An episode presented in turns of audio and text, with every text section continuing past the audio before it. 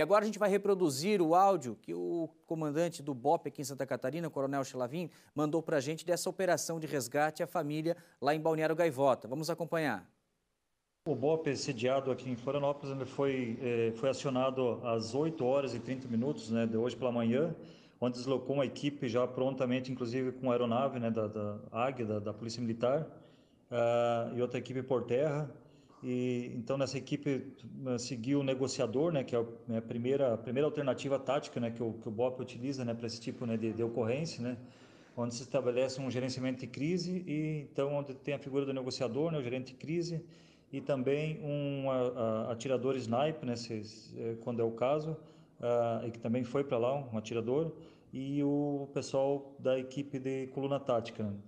Uh, então, você trabalhou horas e horas, enfim, da manhã toda, da tarde toda, né, a liberação né, do, das reféns, né, sendo que eles foram liberados aos poucos, né, graças ao trabalho né, da primeira intervenção local e depois a, a, ao trabalho dos negociadores né, do, do BOP. É, só que é, foi identificado que o indivíduo estava muito muito perturbado, né, é, que inicialmente ele estava sob efeito né, de droga, né, então ele chegou a pedir né, que entregasse cocaína para ele e tal. É, muito embora ele disse que, que aquilo era uma brincadeira, enfim, mas ele estava bastante alterado em função né, do, de ter usado substância de entorpecente. É, mas mesmo saindo o efeito né, é, desse, desse entorpecente, ele continuou muito disposto a se matar. Né? Então, o que a gente chama de suicídio by cop, né? ou seja, a pessoa que quer ser morto pela polícia. Né? Ele, ele inclusive, já tinha passagens policiais, né, tal, né? ele era da região né, de Porto Alegre, uh, e ele dizia que que não que, que, queria que a polícia matasse ele, que ele não queria uh, voltar para a cadeia. Então assim foram teve momentos bastante tensos, né?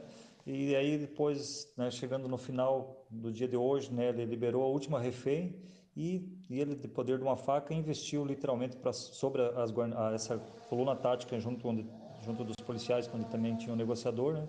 e não restou outra alternativa tática senão né, o policial fazer um tiro de comprometimento, né, para cessar a agressão dele, né, que, que é, contra os policiais.